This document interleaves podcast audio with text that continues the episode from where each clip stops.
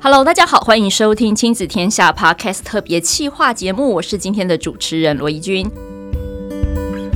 前一阵子呢，我想大家应该在社群媒体上，或多或少都发现孩子们在数位社群上面的一个行为，也许有一点点的偏差，造成一些社会议题，譬如说霸凌啊、歧视啊，甚至呢，不只是国中国小学生这样子哦，可能连大学生他们不知不觉在园游会当中啊，一些。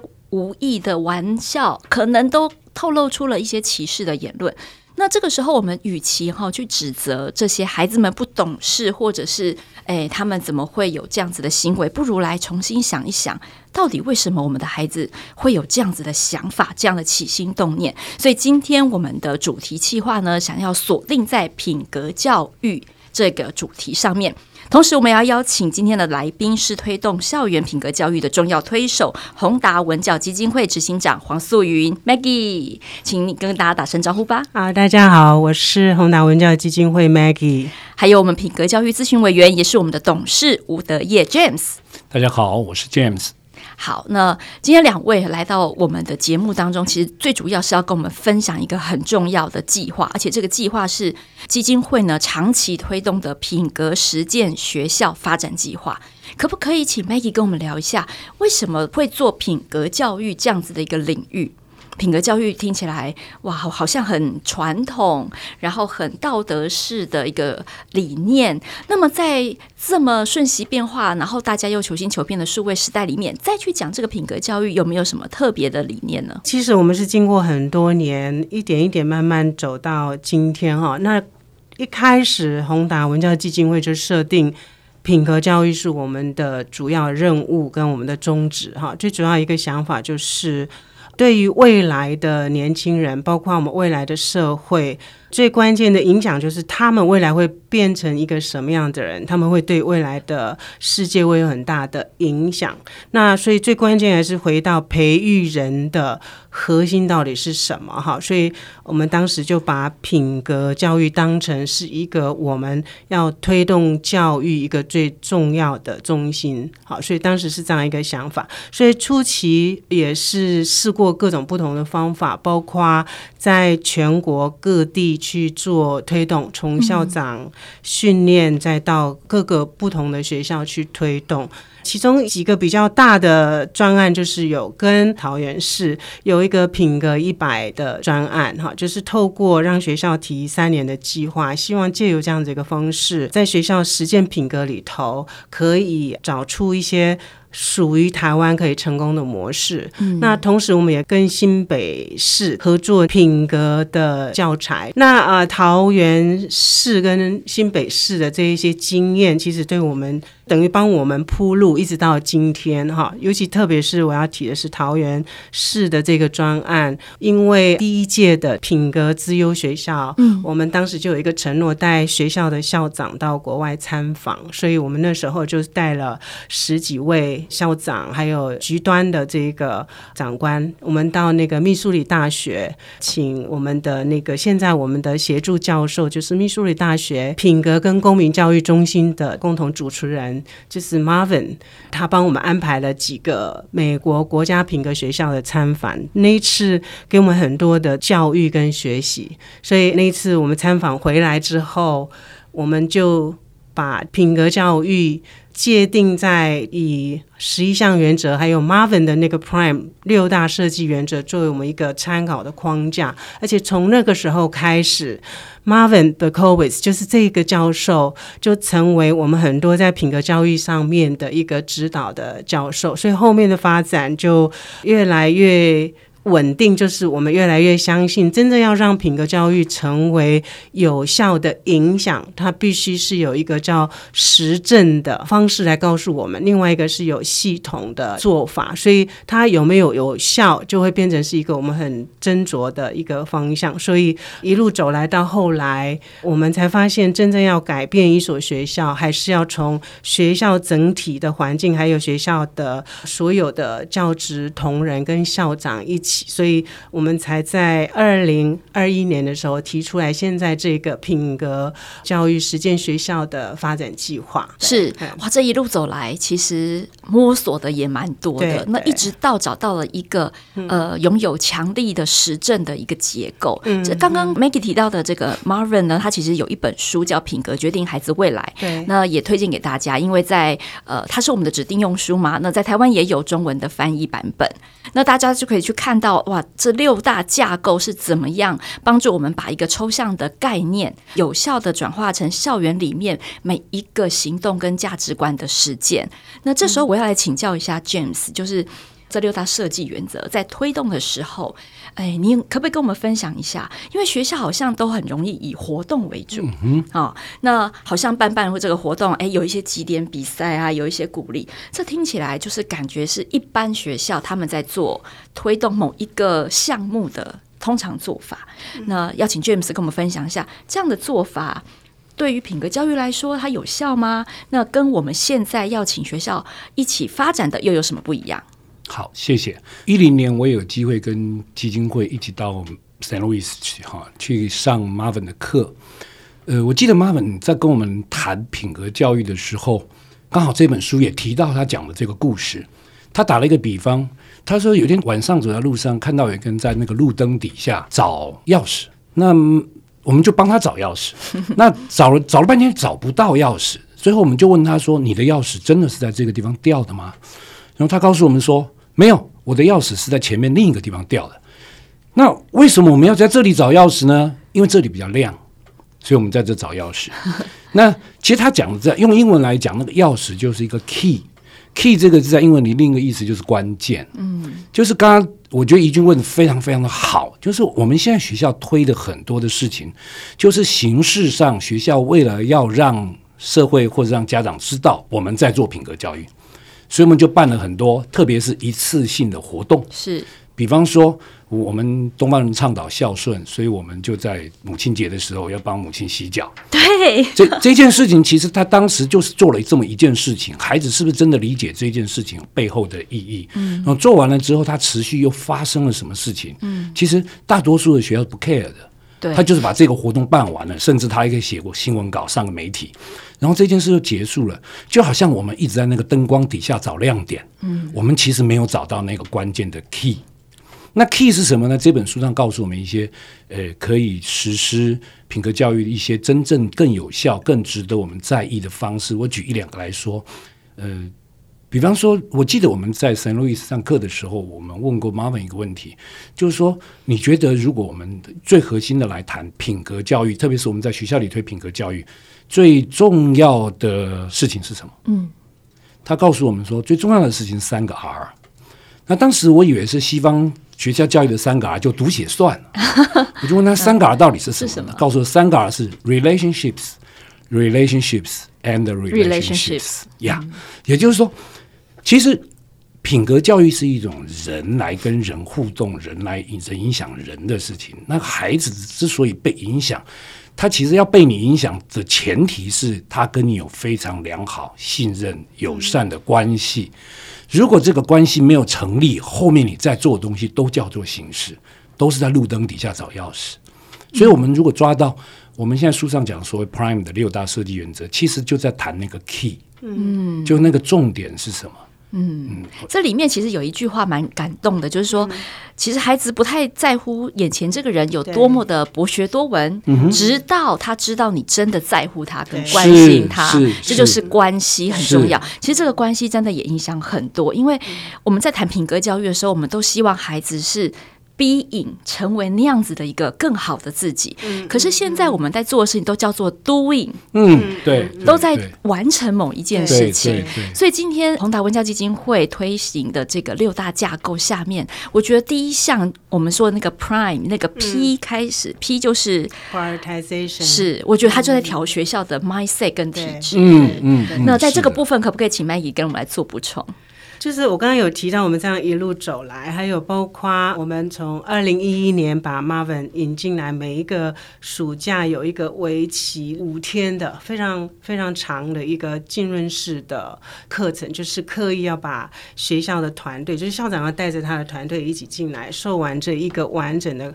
课程之后回去学校去实践他们品格教育这样子，好，然后我们就发现有很多时候学校还是在观念上面很难做一些调整，因为在我们国家这边就是二零零四年开始吧。我时间不太记得，但我印象中是那个时间开始，教育部非常正式的发布一个品德教育的这个专案，然后很多学校就开始在实施品德教育，所以很多方式就包括我们刚刚讲的贴标语、表扬，或者是办活动、办活动这样子的一个方式。所以呃，即便他们上完那五天的课程，回到学校去的时候，他们要怎么去实践？我发现那个观念没有改变，还有很多时候他们在学校。里头没有真真实实的把品格教育当做是一个优先的顺序，他所有的思考都还是在他现有的架构里头，怎么样把品格贴进来。OK，他只要把他品格贴进来，好像是一种点缀，对，类似，对，并不是以品格为以品格为思考，不是以品格作为一个主要。他为什么要做这件事情？还有做这件事情背后真正的意义跟能够创造的影响是什么？没有从这个 prioritization 的角度去思考。那所以很多时候学校就会，譬如说他在做学生的活动，或是在做形式力上的节庆等等那些，他只要把品格。uh, 贴上去，他就假设我已经在做品格教育，嗯、可是实际上最终对于学生真正在他们的行为方面，甚至包括对于这些核心价值的理解上，没有太多的帮助。嗯，好，而且就会一段时间之后，大家也会觉得很疲累，就觉得好像我们在做品格教育，可是品格教育对于我们现阶段学校的教育，包括。整体学校环境、学生的这种状态没有太大的帮助哈，嗯、所以最终就会越来越无力。对，他会觉得好像我多了一个负担这样子，对，不对？多了一件要做的事情，对对对，就越来越无力，嗯、然后就很难。继续长久的推动下去。对对对，所以如果没有很深刻的去看到，其实我们教育的核心就是品格。嗯，我们教育核心就是要培育这个人成为一个什么样的人。对，他没有把这个放在他学校的所有的事物，包括从学生的活动，或是在你课程里头。其实，在课程里头有很多地方也是可以剪出来。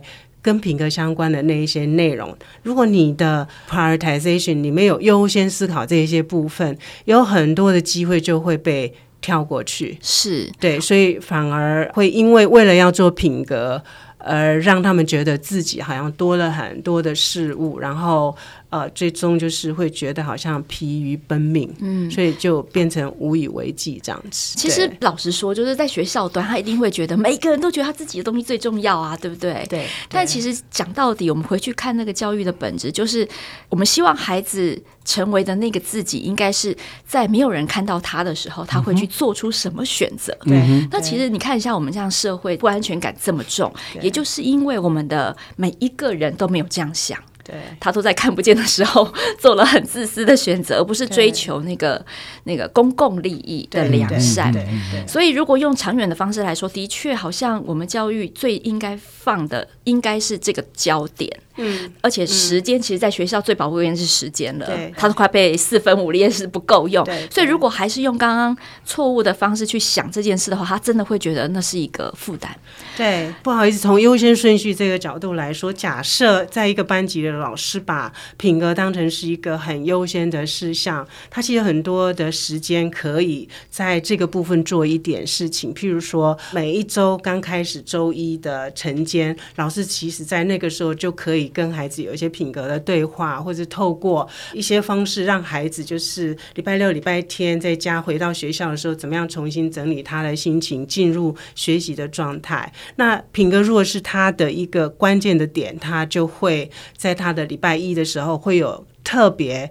挪出一些时间呢，其实也只是一些观点上的讨论而已，它并不是真的一定要你额外做什么。对对对，他就会花时间在这件事情。我只是举个例子，假设这件事情对老师来说是。他的 prioritization 是他的优先事项，他就会思考我可以怎么样应用时间去做这件事情。没错，举个例子啦，其实孩子是相信他所感受到的，不是相信他听到的。对对，他是看到了我的老师他重视这件事情，他成为这个 Prime 里面另外一个 modeling，对对不对？一个典范，所以我自然而然也会觉得这件事情很重要，然后内化到我的价值观去。那 James 想请问一下，就是我在书里面。有看到，既然这个 prioritization 是这么的重要，那我们要怎么样去说服老师，或者是说服学校这件事情的重要性？因为在 Marvin 的书里面，还有曾经讲到，他说：“其实你知道吗？那个推动品格教育啊，不知不觉到最后都会发现，孩子的成绩都变好了。嗯”嗯嗯。但是这个很吊诡哦，因为如果我又把成绩变好了这件事情拿过来去 encourage 大家的话，嗯嗯，嗯，好像又变成了我在讲一个亮点，而不是回到那个关键的本质。嗯，所以在推动上面，到底该怎么去传达这个这么棒的一个讯息呢？我我觉得已经问问题真的一针见血啊！哎、欸，我们这两三年有陪伴学校的经验，那我们在跟学校对话的时候，我们经常听到两种似是而非的说法，有一种是说。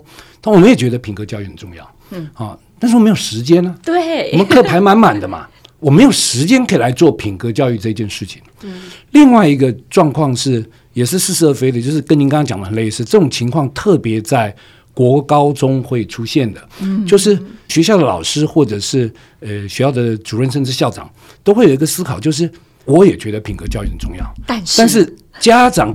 会，我的社区怎么看我？是看我孩子会考成绩如何？是看那个红色榜单啊。对对对，是看最后我的升学绩效如何。所以我应该花更多的时间把我学生的学业成就搞定啊，会比品格教育更重要。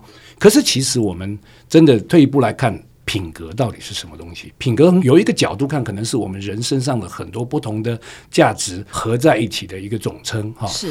那这些价值，它其实可以做一些分类的哈。我我们说，我们学校教育或者家庭教育的主要目的是什么？一个是把孩子教得很善良嘛。嗯。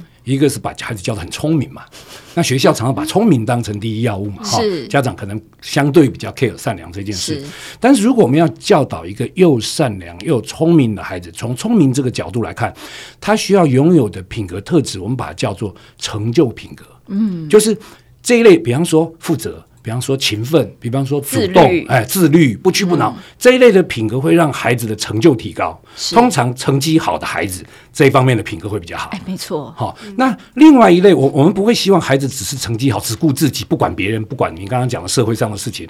所以，我们还有另外一辆，是除了他把事情做好之外，他还要把人做对。那种品格叫道德品格。嗯，比方说他会尊重别人，他会关怀别人，是、哦、他他讲诚信这一类的品格。那我觉得学校有一个盲点，就是把我们现在讲的品格教育都偏向道德品格。品格哇，嗯、这样分类就很清楚了。对，实际上我们品格教育也包含刚才讲的成就品格。那成就品格这件事对学校推学术成就是绝对有帮助的，没错。而且它本来就应该走在前面，所以老师的时间不会虚耗。老师在这一方面做的事情，后面就会反映在他课业上面。否则，一个孩子如果不负责任，他不认真的写功课，他不按时把作业完成，不把他工作这个努力的做完，没有主动的态度，对啊，然后你要说这样的人很善良，我也很怀疑，对，对不对？然后你要让这样的人有成就也不容易嘛，真的，对不对？所以，所以其实我们刚才讲的优先，优先的概念就是这样。书里面有一句话，我非常认同：良好的品格教育就是良好的教育。嗯，你只有把品格教育做好了，教育才会做好。嗯，所以这是这个是在学校实务上，您刚刚问的很好，就是学校实务上，我们必须跟学校去做这样的沟通，改变学校的观念，他们才有可能回过头去。认同他们现在在做的事情是对他们本来预期的那个事情就会有帮助，是跟他们的目标一致的方向。是，是其实这个真的很有说服力，因为您刚讲的那个成就品格，嗯，其实也就是呢，哈佛大学他们在讲的抽象能力，是成功者具备的七大关键抽象能力，其实是完全不谋而合的。对，就像我们现在还还流行一个名词叫非认知能力啊，对啊，那个非认知能力其实讲的就是这些成就品格。没错，对。而且在推动这个 Prime 里面，还有另外一个也是我们。常常讲叫做内在动机。是，对这个内在动机跟奖励，哎，我们常常现在教养的趋势是说，是你不要随随便便赞美孩子哦，那个赞美可能是一种毒药。嗯、对，好，你把它跟外部奖励绑在一起，有时候是扼杀了孩子的内在动力。那 Maggie 可不可以跟我们分享一下关于内在动机这个部分？哦 因为我自己个人本来就是一个比较倾向内在动力发展型的人，这样子，而且我是一个 believer，就是我觉得人有很多时候那个最可贵就是身为一个人，你自己想要做什么，你有对于自己对于这个世界你怎么去探索，我跟这个世界跟其他人的关系，什么很多所有的观点从自己的角度先出发，才有办法跟这个世界去做连接，所以很多事情如果。你没有加上自己的一些想法，就是那个自主的部分。假设从小的成长过程当中就被扼杀了。我所谓扼杀的意思，就是说有很多时候在家庭里头，父母基于爱，或是基于其他各种不同的思考，就是帮孩子做了很多的决定。嗯，然后出于的用意。或是意图基本上是良善的，因为希望这样子帮助孩子不要走错路，或者是因此少走一些冤枉冤枉路。对，嗨，就是帮助孩子可以比较快的从某一个起点开始这样子。但是那个很多时候刚好相反，你没有。给孩子创造一个他可以发展自己独立去面对这个世界的那一些能力，哈，所以孩子久了久了就会习惯仰赖一些外在的东西，嗯来鼓励他自己继续往前。譬如说，有一些是奖励，有一些是惩罚，对，或者是因为我没有这样做，我就失去了什么？对对对，反正就是胡萝卜跟棍子，这个一直在管理学都会提到，然后大家相信。嗯，这个是行为改变的最佳的方法。可是这样子的东西没有办法持久。还有在这样子的情况之下成长的人，就是他从小一直到长到某一个程度，他有可能会变成社会上的精英，或者是呃决策者。对，嗯，我们认为是领导人，或者是表现非常好的这些优秀的人士。但是我身旁有很多像这样的优秀人士，他们到了某一个。点会反过来怀疑自己的价值，就是说，今天如果我不是因为在某一个部分表现很优越，如果我不是因为是这样，我的爸爸、我的妈妈或者是其他人，是不是还认为我是一个好的人？哈，所以对自己反而会有一些这种反过来的自我怀疑。好，所以我个人是非常相信内在动机对一个人。是非常重要的，就是那种是发展自我的概念，嗯，还有非常清楚的知道自己是一个什么样的人，然后我的自我价值，更重要是透过内在动机，很多的事情是出于他自己想要这样做，是 OK，所以在探索的过程当中，无论好坏，结果是怎么样，他能够承担那个后果，也知道。从那些后果里头得到一些学习，还有帮助自己下次可以怎样走得更稳健哈。所以我觉得内在动机对一个人的发展其实是一个非常关键的核心。嗯，好，那但是很多时候。我们会忽略了这一块，或者是因为大家太相信那种很快速的解决问题的方法，就是所谓胡萝卜跟棍子的这个理论。那从行为理论里头，我怎么赶快先解决目前这个问题？但就忽略了一个人内在最关键、最重要的那个关于自己的那一块。我之所以提出这个，是因为我发现，呃，宏达文教基金会它其实不是只有提供资源，对，它其实是学校的伙伴，对，它会陪着他一路的去调整大家对品格教育的认知跟做法，哈。那其实因为我刚问到这个问题，就是因为我们在学校真的是。必须很迅速的解决很多纷争，对，嗯、所以就会有很多惩罚、记过啦什么。那这个在书里面其实它就叫做这比较像是报复性的惩罚，哦、嗯，让你感觉到痛苦，或是被剥夺了某些权利，而不是那种修复式的一种实践。那这个当然就会促使孩子变成是一种外部的恐惧，他有外部的奖励，也有外部的恐惧，对，所以就很自然会从 being 又变成 doing。对，好，那我想我提出这个问题，就听到说，哎，我们的。得基金会其实，在陪伴学校的过程当中，嗯、是用这么细致跟陪伴的做法，然后一步一步的帮学校经营品格教育的整个架构，嗯、这是非常非常不容易的事情。对，嗯，是。那我知道，在八月十四号，我们也已经举办了一次关于品格教育的国际论坛哦。嗯、那可不可以请 James 跟我们分享一下这个论坛里面有没有什么特别的故事或者是资讯要跟我们做分享？嗯，其实主要是因为疫情过后，我们终于可以跟我们的老朋友、嗯、我们的老师哦再相聚。那也请到 Marvin Berkowitz 哈到台湾来，是就在我们台北。办了一个学术研讨会啊，嗯、那来一方面也跟我们分享那个 Prime 的六大原则。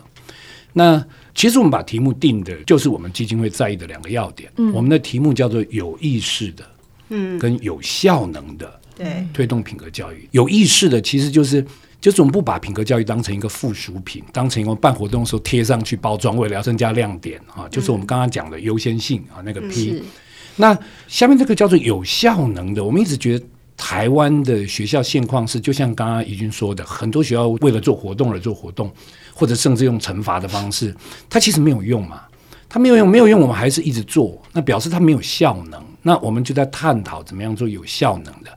那当然，关于 Marvin 的内容，我觉得很多哈，那我觉得一时之间也说不完。我倒是想分享一下，就那天下午，其实是我们分成三个分组，有一个分组是 Marvin，纯粹就是。就观念上帮所有的听众做一个厘清，这是一个分组。那有一个分组，我们是针对学校行政团队跟领导人、嗯嗯、啊，那他们在这个分组里面可以得到我们就是已经在呃实践的这些学校，他们来分享他们走过的路，然后他们所发现的心得。那我个人负责的一个分场是针对第一线的老师。就是在班级的班导师也好，最困难的一群人，对对对，他们每天面对孩子，他要知道我到底可以从哪里开始做，我要做什么。是，那我们请到三位老师哦，也是我们分布在全台湾的实践学校的老师，一位刚好是小学低年级的老师，一位是小学高年级的老师，还有一个是国中八年级的老师。那这三位老师分别就他们这个教育阶段来谈，他们过去一年跟我们合作、跟我们对话之后，他们所做的事情。我个人听了，我觉我也觉得在座现场的老师们听了，应该都会非常感动而且有信心，因为会后很多的老师们都涌上来跟那三位老师约，你们可不可以到我们学校去跟我们学校老师 做分享？所以我相信他们是肯定他们内容。是。那我想要说的就是，其实我特别发现到一件事情，他们。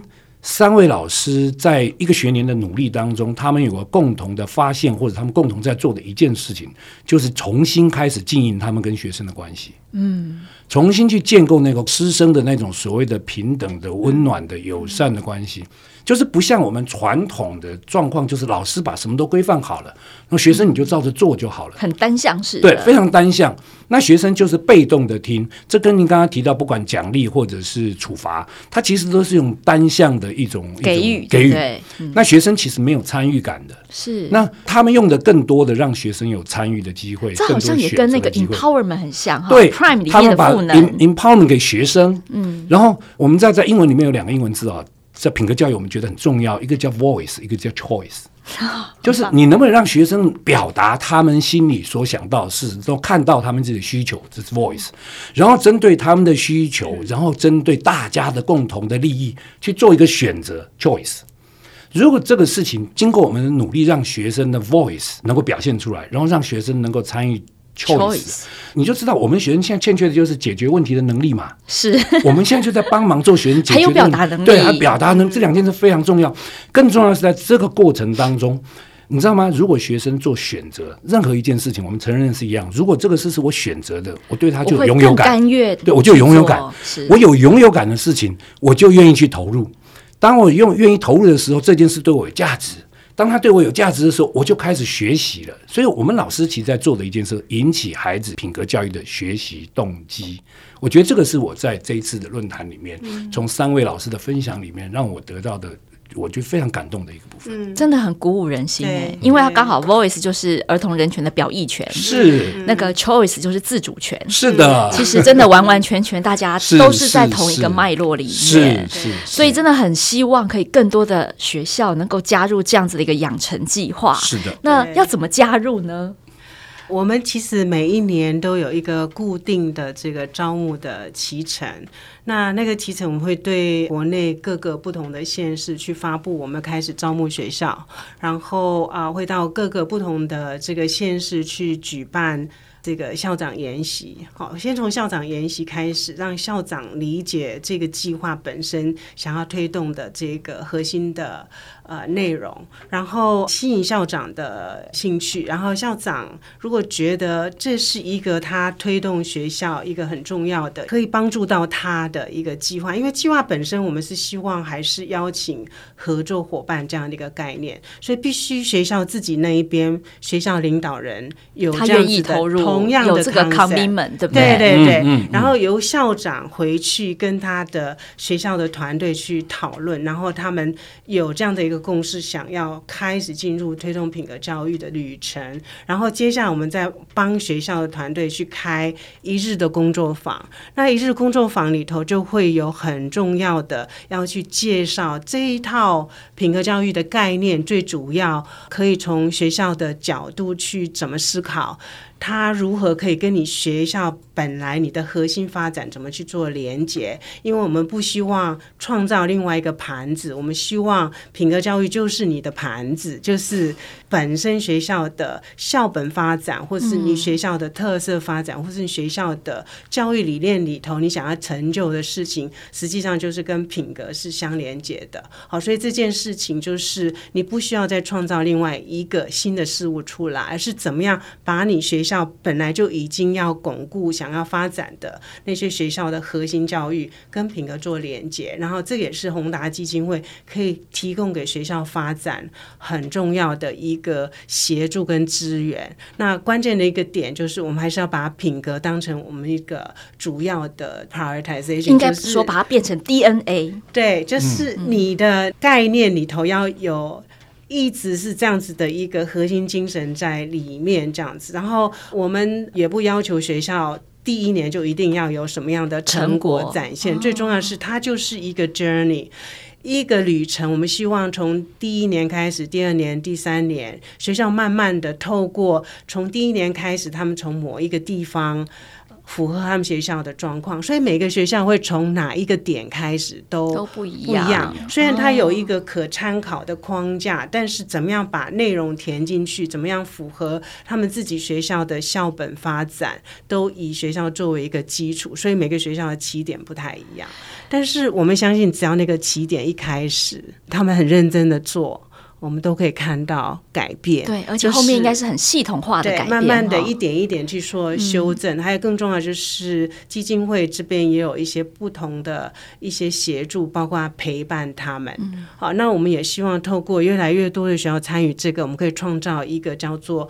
同行人就是大家同样在推动品格教育，那就很像刚刚 James 有提到的那个学校的分享，就会引发另外别的学校想要跟他们做一些互动，大家就会有一种创造，大家都是在同样。推动品格这一个旅程里头，同路人的这种概念，对，这个时候同温层真的很重要，对，因为那才会有一种支持啊，没错，支持系统，好，改革者也需要支持系统，是的。而且我刚刚觉得宏达文教基金会的资源，嗯其实蛮珍贵的，原因是你几乎已经用设计思考的概念，在帮助整个学校做营运顾问了嘛？我真的觉得这个是一个才是真正。最珍贵的资源，所以我们还有一群那个退休的校长跟我们一起，对，所以没有这一群很重要的顾问，我们没办法独立可以做得到。所以有很多我们的作为跟做法，嗯、其实那个参考的架构很多就是会回到 Marvin 的那个 Prime 六大设计原则，或者是回到品格教育那十一项原则里头很多带给我们的那个指导的核心。譬如刚刚有提到三 R 那个 relationship 这个部分，包括我们。我们自己在创造跟委员之间、委员他们自己之间，或者是我们再到学校跟学校之间这种互动里头，我们就非常强调那个怎么去创造社群感，嗯、就是那种 relationship，最后形成一种社群。那在同样这个社群里头，我们有很多相同的这个目标。跟理想哈，我觉得这个是我只举这个例子，就是包括我们在实践的过程当中，我们自己也一边慢慢的在做相同的实践，这样哈、嗯。对啊，这个关系里面就。包含了很多同理心，包含了很多包容性，然后不同的观点的转换。其实真的也就是我们现在在课堂上常常在推动练习的事情。对，那其实这件事情从学校开始，我相信它也一定可以影响到家庭。是，所以红达文教基金会的这一套的 journey 是真的要越来越多人同行。我相信我们的社会真的会更好。所以要请大家密切的锁定每一年我们在品格实践学校招募计划的发布，对不对？应该也会透过县市政府来做一些宣传跟。差不多也就是十一月、十二月的时候，就会开始对全省的教育处或是教育局做这样子的一个发布。好哦，所以你听到这集的时候，差不多就是开始你要锁定官网的时候了。好，那今天非常谢谢 Maggie 跟 James 来到我们节目，谢谢来跟我们分享这么棒的旅程。那也希望未来我们可以看到更多人在一起同样的路上。谢谢你的收听，我们下集再见，拜拜。谢谢，拜拜，拜拜。亲子天下 Podcast，周一到周六谈教育、聊生活，开启美好新关系。欢迎订阅收听 Apple Podcast 和 Spotify，给我们五星赞一下哦。也欢迎在许愿池留言许愿，告诉我们想听的主题。我们下次再见。